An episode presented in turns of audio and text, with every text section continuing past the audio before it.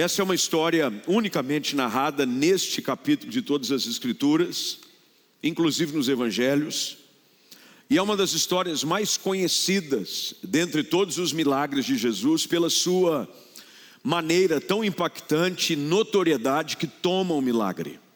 Afinal de contas, não é todo dia de que alguém ressurge dentre os mortos. Só existem dois milagres narrados de ressurreição nas Escrituras, tirando do próprio Senhor Jesus. Um é Lázaro, outro é o filho da viúva de Naim. Apenas dois. Sabemos, é fato, de que quando Jesus ele é crucificado, a Bíblia diz que houve um grande terremoto e muitos que estavam mortos ressuscitaram. A esse a essa exposição nas escrituras a respeito desse fato. Mas de uma forma pontual, aonde os personagens são identificados e o contexto da história é contado em detalhes, apenas esses dois.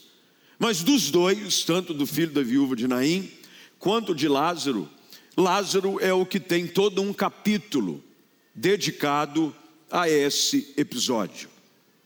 Talvez por conta da familiaridade que existia do relacionamento de Jesus com essa família.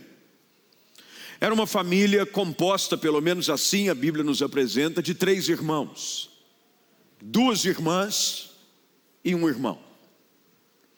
Em algum momento, provavelmente produzido pela experiência que a própria Maria, uma das irmãs, tem com o Senhor Jesus, produziu-se uma intimidade muito grande de Jesus com esses três irmãos. Até porque Betânia era uma cidade muito próxima de Jerusalém. Talvez Jesus fizesse dali, depois da experiência com a família, é, um lugar de passagem. Afinal de contas, quem é que não gosta de estar na casa de amigos? Principalmente quando o amigo está fazendo um churrasco. É bom estar na casa de amigos, não é verdade? É bom quando os amigos te ligam no final de semana e dizem assim: O que, que você está fazendo? Ele disse: Olha, decidi aqui assar uma carne. Falei: Conta comigo, estou chegando. É bom você estar entre amigos. Jesus estabelece um relacionamento de amizade profunda com essa família. Provavelmente, Jesus, ao passar por ali, dentro das oportunidades que teve, ele gastava um tempo de conversa, de boas refeições, de boas risadas. Tem gente que acha que Jesus era um homem sisudo, ele não era. Jesus sabia muito bem como comportar-se nos devidos ambientes da maneira correta. Tem coisa que não combina com alguém que é crente, é sempre estar de mau humor. Tem gente que você vai cumprimentar ele, está sem mau humor, diz que é crente. Até a paz do Senhor dele é meio enfesada. A paz. Não, é óbvio que nem todo dia você está afim de sorrir, afinal de contas você não é uma mala velha. Porque tem gente também que é uma mala velha. É, está tudo bem. Não. Tem dia que você não se aguenta. Tem alguém com um dia assim ou não? Levanta a mão e me ajuda aí. Tem dia que você diz assim: Eu não sei como é que eu estou me aguentando hoje. Se eu pudesse, eu me deixava por algumas horas e depois eu voltava. Já passou por dias assim ou não? Normal. Jesus usava desse tempo, Jesus participava de jantares, de festas, ele era convidado a casamentos, e você, é, em ambientes como esse, você descontrai, você bate papo, você dá risada. Provavelmente a casa desses três irmãos era um lugar seguro, de conforto e aconchego para Jesus Cristo. Mas algo acontece nessa família que perturba o coração dos três irmãos, em particular com o, irmão, que nós não sabemos aqui qual era. Ah, diferença de idade e também não sabemos qual era a ordem, quem era mais velho, quem era a irmã mais velha. Nós sabemos que eram três irmãos e um deles fica doente. Doente a ponto de causar preocupação nas irmãs. talvez aqui, isso é uma suposição, como eu disse, não há nenhum argumento, nenhuma base histórica nem bíblica para se afirmar qual era a ordem de nascimento dos irmãos. Mas provavelmente, pela maneira como se preocupavam as irmãs, quem sabe Lázaro mais novo. Até porque irmão de irmãs mais velhas quase que herdam por natureza duas ou três mães. Tem a mãe e tem as irmãs mais velhas, que acha que manda no irmão.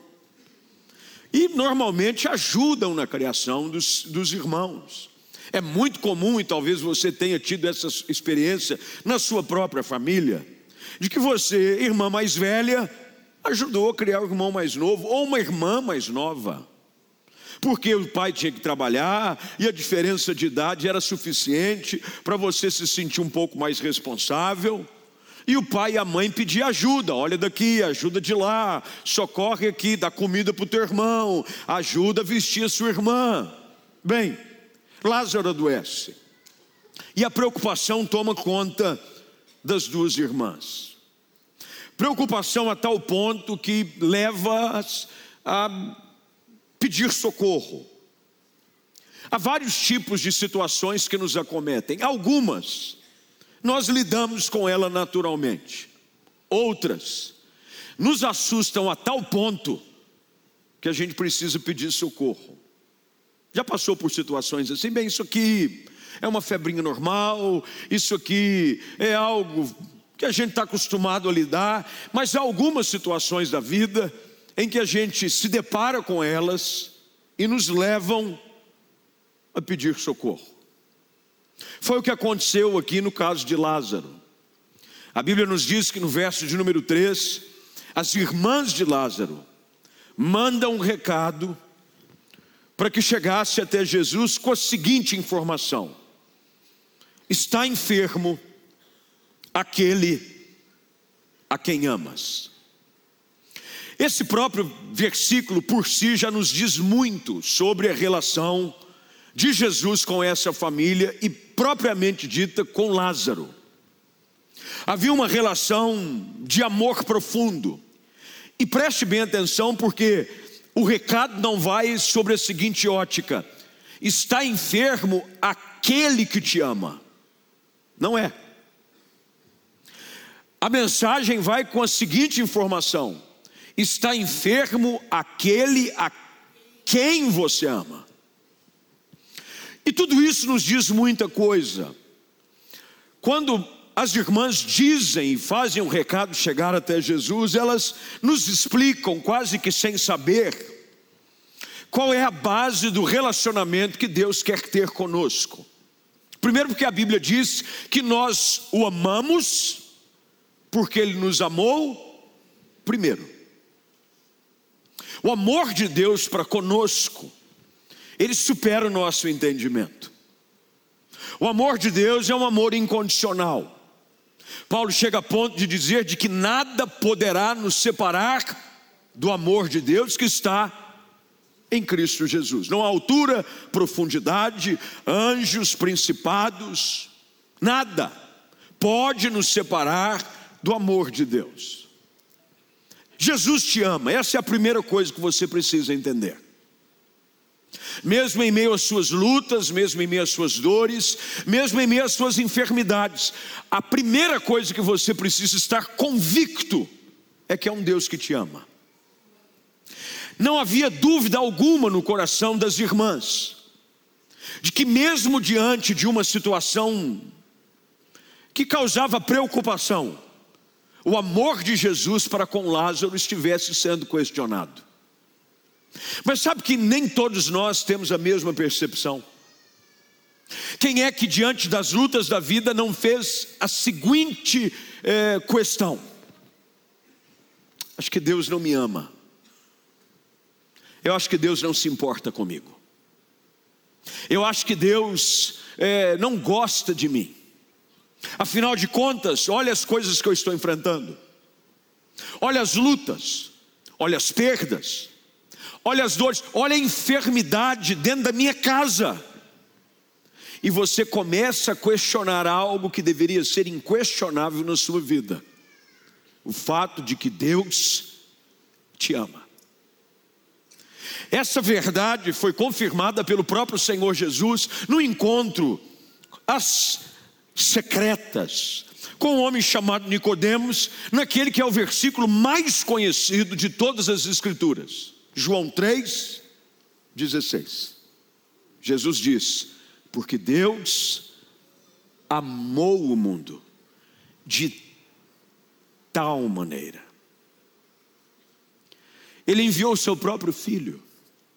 E quando Jesus diz isso a Nicodemos, este amor de Deus de tal maneira, era Jesus tentando de uma forma simplista e talvez compreensível para Nicodemos dizer: o amor de Deus é algo tão grande que você não consegue sequer mensurar. Jesus nos ama.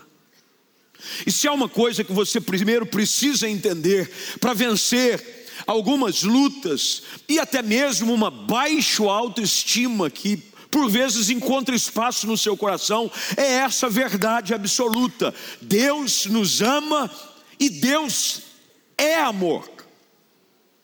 Marta e Maria dizem: está enfermo aquele a quem amas.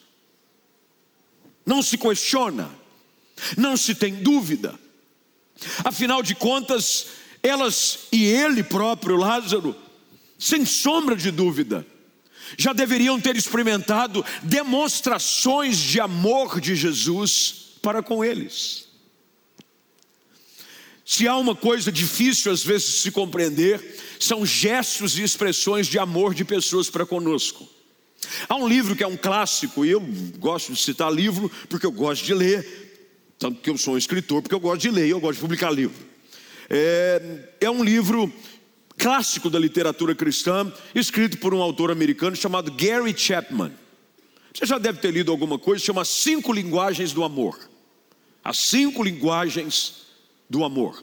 Saiu agora também pela Mundo Cristão um, um booklet, que é aqueles livrinhos pequenininhos, mais fácil de leitura, que ele explica de uma forma bastante prática e didática quais são essas maneiras de se expressar amor. E basicamente o livro fala sobre as diversas maneiras de pessoas demonstrarem amor para com outras. Por exemplo, tem gente que vem de famílias um pouco mais conservadoras, famílias mais simples, onde os pais não tiveram assim tanta expressão de amor dentro de casa, que nunca ouviram dos seus pais eles dizerem a você: Eu te amo. Tem gente assim: Eu nunca ouvi do meu pai ou da minha mãe dirigirem a palavra assim, literalmente, ipsi literis eu te amo, filho. Eu te amo, filha. Mas talvez, e com certeza eu posso assim afirmar, de que os seus pais, de alguma maneira, expressavam o amor dele para com você, não com palavras. Porque tem gente que expressa amor com gestos, faz um carinhozinho, às vezes aquela forma um tanto bruta, do pai pegar o filho, botar embaixo do braço e fazer um cascudo nele. Já viu o filho que o pai faz assim? Pega aqui e faz assim, ó. Dá um esfregão. Você sabe o que ele está te dizendo? Eu te amo. Ou às vezes um pai chegando, levando de forma esforçada, com o suor do seu rosto, trabalhando até tarde, tentando prover de alguma forma o melhor para colocar sobre a sua mesa, o melhor tipo de roupa que ele conseguia comprar para você se vestir, o melhor calçado que ele conseguia comprar, e ele estava te dizendo: Eu te amo. O fato é de que Deus demonstra o seu amor para conosco, e a Bíblia diz pelo fato de Jesus ter morrido na cruz, em nosso lugar. Portanto, se há algo aqui que você não pode, em momento nenhum, questionar, é o fato de que Deus te ama, e quem ama se importa, tem interesse, se preocupa. Se Deus nos ama, por exemplo, é, você pode pegar isso de uma forma um pouco mais particular e levar para a tua realidade familiar, se você é casado, se você tem filhos. No meu caso, por exemplo, sou casado, tenho duas filhas. Eu as amo incondicionalmente. E eu procuro de todas as formas demonstrar esse amor. Eu procuro de todas as formas mostrar. Eu sou uma pessoa extremamente verbal. Comigo é, não tem meias palavras, tanto para agradecer quanto para bater. É aqui é o seguinte: veio, pá, aleluia, glória, volta, vamos em frente. Não tem meias palavras. Eu falo do mesmo jeito que eu falo, eu agrado, eu desagrado, mas é assim que eu sou. Gabriela. É assim. É, eu tento de todas as formas, sou muito verbal. Sempre para minhas filhas, para minha esposa, incansavelmente, eu te amo, eu te amo, eu te amo, papai te ama. Vai deitar, papai te ama. Digo para minha esposa, eu te amo. Hoje mandei uma mensagem do nada para minha esposa no WhatsApp, saudades, eu te amo. Agora, por amar, você se preocupa. Você se interessa quando alguma coisa acontece com aqueles a quem você ama, parece que dói mais em você do que neles.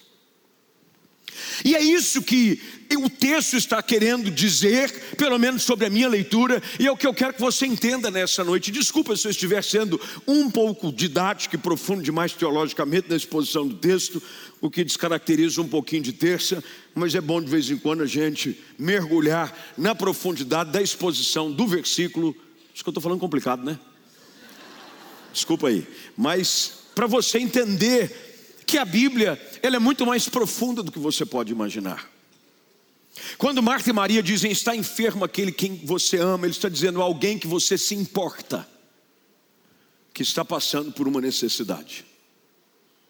E a primeira coisa que você tem que entender, e anote isso por favor, pelo fato de Deus te amar, Ele se importa com a sua dor.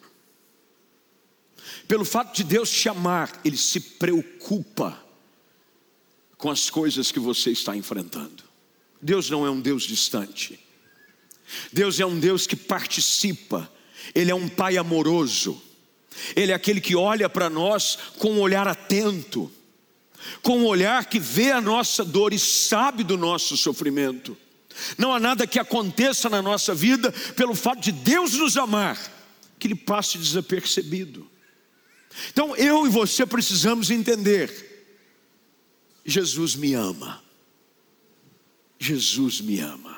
Ele me ama. Nós às vezes cantamos, e durante um período na igreja, como é, quase que ciclicamente falando, dentro da música brasileira e principalmente dentro da música evangélica, as músicas são cíclicas, não é? É mais ou menos hit parade.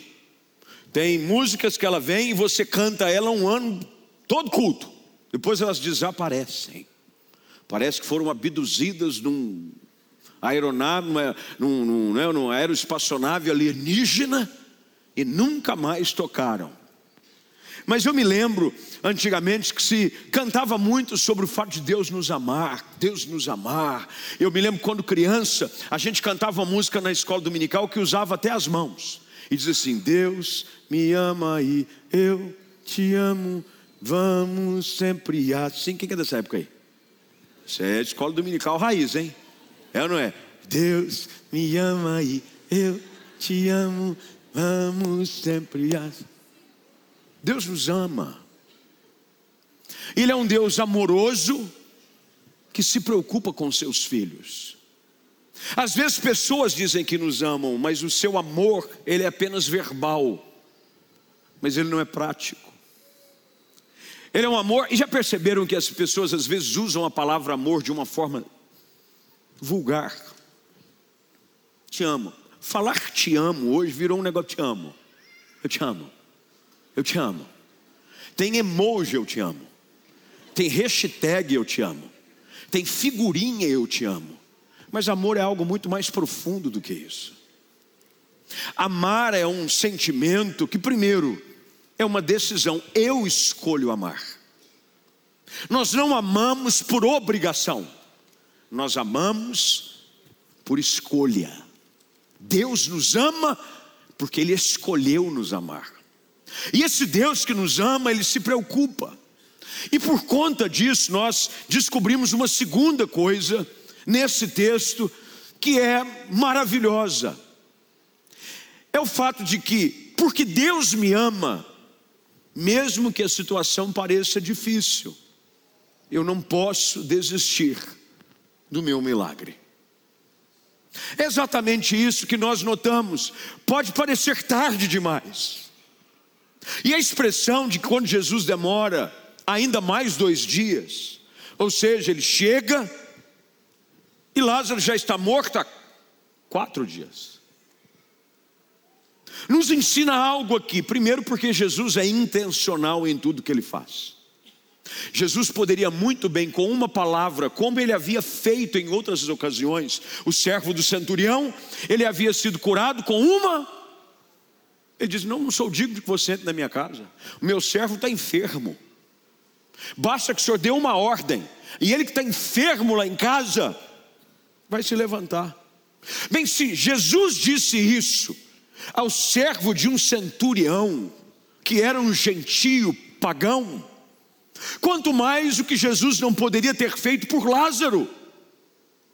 Jesus não precisava ir a Betânia, a mesma autoridade que curou o servo do centurião, curaria Lázaro em Betânia. Mas há uma intencionalidade em tudo que Jesus faz.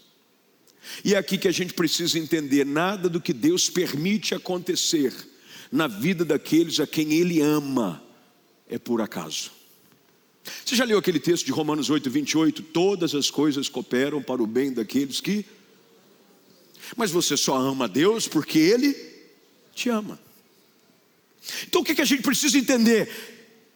Se demorou, é porque há um propósito maior. Eu queria que você olhasse para quem está do seu lado e dissesse assim: se está demorando, é porque há um propósito maior. As irmãs de Lázaro não, não compreendiam isso. Elas disseram a Jesus: se o senhor tivesse chegado aqui mais cedo, mais cedo, ele não teria morrido. Aqueles a quem Deus ama, Deus nunca desampara. Se nós sendo falhos, com o nosso amor limitado, com o nosso amor que por vezes ele sofre crises de abstinência, porque a gente às vezes gera situações de amor e de ódio, mais ou menos a música do Leandro e Leonardo, entre tapas e beijos. Você ama, tem dia que você quer matar. Fala a verdade. Você ama assim, oh Deus, me entrega nas mãos só uma horinha. Depois o senhor ressuscita dentre os mortos, mas me deixa matar um minutinho. Se nós, com os nossos sentimentos frágeis, humanos, expressamos o amor e nos preocupamos e somos intencionais e não queremos falhar com aqueles que nos amam e que aquele quem amamos, imagine Deus. Aqueles a quem Deus ama, Deus sempre tem um propósito maior. Jesus demorou, mas não foi por acaso. Se está demorando na sua vida, não é porque Deus não te ama, é que Ele te ama suficiente, que Ele sabe que aquilo que Ele vai fazer é maior daquilo que você consegue imaginar. Jesus diz para elas: Olha, eu sei, ele sabia o que estava acontecendo. Como é que a gente sabe da intencionalidade de Jesus? Bem, ele diz aos discípulos, verso de número 9: Jesus diz: é, não são doze as horas do dia, se alguém andar de dia não tropeça porque vê a luz do mundo, mas se andar de noite, tropeça porque nela não há luz. Isso dizia e depois lhe acrescentou: Nosso amigo Lázaro adormeceu, mas eu vou ele sabia. Não pense você que Jesus em nenhum momento deixou de te amar e se esqueceu das suas lutas, das suas enfermidades, das suas complicações. Ele continua se importando. Terceira coisa para a gente ficar dentro do horário, eu prometi que ia ser bem curto hoje, é você tomar cuidado com aqueles que querem questionar o cuidado e o amor de Deus para com a sua vida, quando você estiver passando momentos difíceis. Eles sempre vão aparecer. parece que eles nascem igual praga no meio da grama.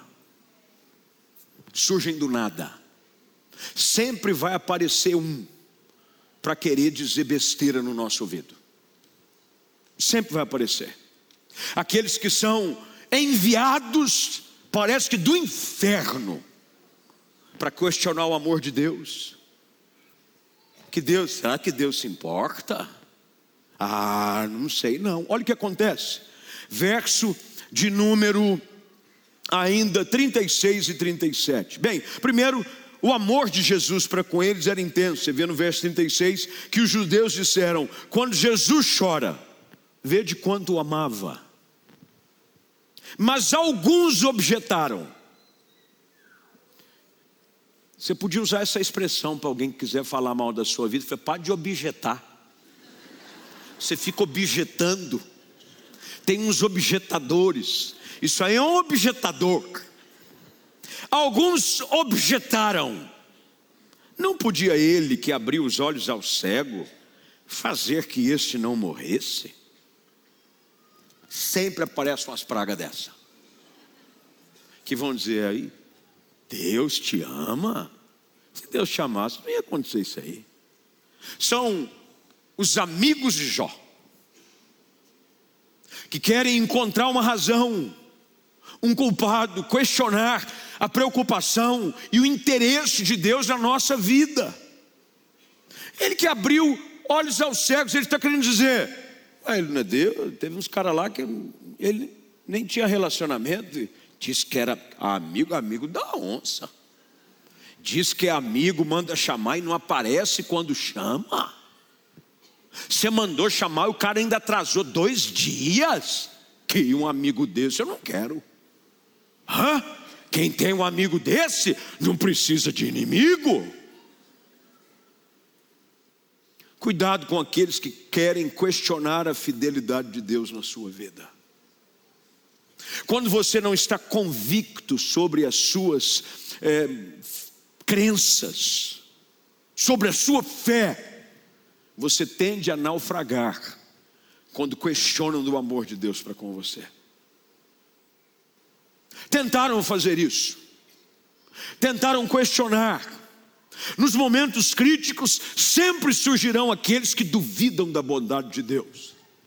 O próprio Davi, um homem segundo o coração de Deus, aquele que havia separado, sido separado de dentre as malhadas das ovelhas, escreveu no Salmo de número 3, verso de número 2: São muitos os que dizem de mim, não há salvação para ele.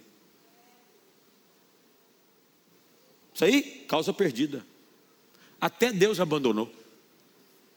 Esse aí, Deus, Deus entregou para a sorte. Cuidado.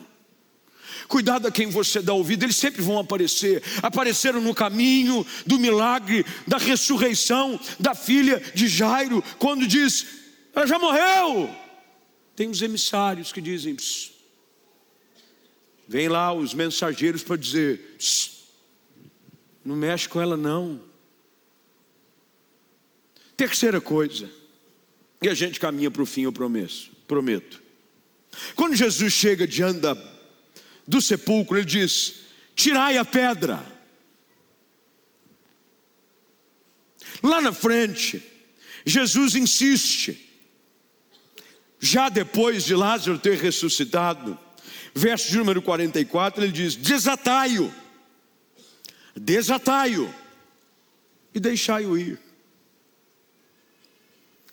E aqui tem algumas coisas que nós precisamos entender, por mais que Deus nos ame, tem algumas coisas que nós precisamos fazer que demonstrem o amor por nós mesmos e pelos nossos.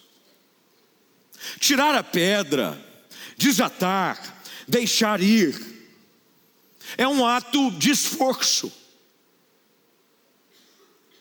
As coisas que só Deus pode fazer, Ele fará. Mas as coisas que nós precisamos fazer, Ele não vai fazer. A pedra era grande, A pedra era pesada. Quando, na manhã da ressurreição, vão ao túmulo onde Jesus havia sido sepultado, e a pedra está removida, questiona-se, porque arqueólogos afirmam de que as pedras que eram roladas sobre os sepulcros, elas eram extremamente pesadas. Precisavam de duas, três, quatro pessoas para rolar uma pedra, e isso era necessário para que evitasse saques e também para que animais selvagens não entrassem e viessem comer da carcaça dos mortos. Portanto, a pedra era pesada. E quando nós estamos diante de algumas dificuldades, há algumas coisas aqui que nós precisamos entender que o texto nos ensina. Primeiro, que a necessidade de haver um esforço pessoal. Mas que de vez em quando nós precisamos de alguma ajuda. Tanto é que o verso diz aqui, verso 41, se puder pôr na tela aí por gentileza, diz que tiraram então a pedra. Tem algumas coisas que nós vamos precisar do amor de Deus para conosco, para nos ajudar, mas também nós vamos precisar estar perto de gente que se importa com a gente, para nos ajudar a vencer. Deus te ama, mas você precisa estar perto de gente que te ama também. Esse é o papel da igreja. A igreja é um lugar onde nós ajudamos pessoas a removerem as pedras que as impedem de viver o milagre de Deus na sua vida. Por isso que nós insistimos, seja online ou seja aqui presencialmente, que você esteja presente, porque o fato é de que há algumas pedras impossíveis de serem removidas sozinhos. Precisamos da ajuda uns dos outros. Nós vamos encontrar nas Escrituras algumas situações como essa. Marcos capítulo 2, um coxo que é levado por quatro amigos. Êxodo capítulo 17, quando Moisés estava com a sua mão levantada, e a Bíblia diz no verso de número 12 que ela se transformou pesada demais, que Arão e Ur se colocaram um de um lado e outro do outro, para manter a mão dele de pé. Não é que Deus não tinha prometido da vitória, mas é porque Deus é a favor do trabalho em equipe. É muito mais fácil nós vencermos as lutas, os impedimentos e experimentarmos o milagre quando nós estamos cercados por pessoas que nos amam e quando nós estamos debaixo do cuidado de um Deus que nos ama. Deus te ama, mas você precisa se amar, estar perto de pessoas que te amam também. O amor das irmãs era real, mas quando Jesus manda tirar a pedra, a Bíblia diz que Marta diz já cheira mal. Você precisa estar perto de gente que mesmo que desagradável seja ajudar pessoas, elas estão dispostas a enfrentar um ambiente não tão agradável para te abençoar. Põe um prendedor no nariz, passa álcool, enfia um tampão no nariz, mas vai ajudar. A Bíblia diz que eles tiram a pedra, e agora Jesus levanta os olhos para o céu. Duas narrativas de milagres realizados por Jesus, pelo menos são citadas com essa mesma atitude. Uma delas é a multiplicação do pães e peixes, com cinco pães e dois peixinhos. Jesus pega aquilo que havia sido entrado, entregue, entregue por um menino, e ele olha para os céus e abençoa. E agora tiraram a pedra e ele está dizendo: o trabalho de vocês foi feito. Agora deixa Deus fazer o dele. Porque a gente às vezes quer que Deus faça o trabalho dele, sem a gente fazer o nosso. Você quer que Jesus ressuscite uma situação, mude uma realidade, abençoe a sua vida, mas você sequer quer arrumar um jeito de rolar a pedra. Jesus podia rolar a pedra? Irmão, para quem ressuscita morto, rolar a pedra, fichinha. Os anjos não rolaram a pedra que fechava o sepulcro do Senhor. Tem uma comissão roladora de pedra no céu. Tem lá os anjos roladores de pedra. Está lá, eles vêm, tudo já desce com o pé de cabra. Qual que é a pedra? Deus pode? Deus pode. Mas o que Jesus está querendo nos ensinar é isso. Eu te amo. Mas você precisa se importar com você a tal ponto de querer cooperar com aquilo que eu quero fazer na sua vida. É por isso que o convite da graça precisa ser aceito. Ninguém é salvo por obrigação. Ninguém é transformado de forma forçada. Você não entra num culto como esse e sai abençoado, queira você ou não, hein? Não. Deus te ama, Deus ama todos incondicionalmente. Mas você precisa ouvir a voz dele dizendo: tira a pedra. Sozinho eu não consigo, Senhor. Nós estamos aqui para ajudá-lo. A igreja preparou um ambiente, a palavra foi pregada. Tem pessoas que talvez te trouxeram aqui, ou mesmo enviaram um link para você que está em casa. E estão dizendo: Eu quero te ajudar a experimentar um milagre na sua vida. Finalmente, depois que Lázaro ressurge dentre os mortos, Jesus, então, no verso 44, manda desatá-lo. Era costume fazer um tipo de embalsamento. É por isso que na manhã da ressurreição, as mulheres foram levar bálsamos para ungir o corpo. Isso fazia com quem se amava. Colocava para evitar o mau cheiro e tentar preservar um pouco mais. Porque existe ainda e sempre existiu um apego à matéria.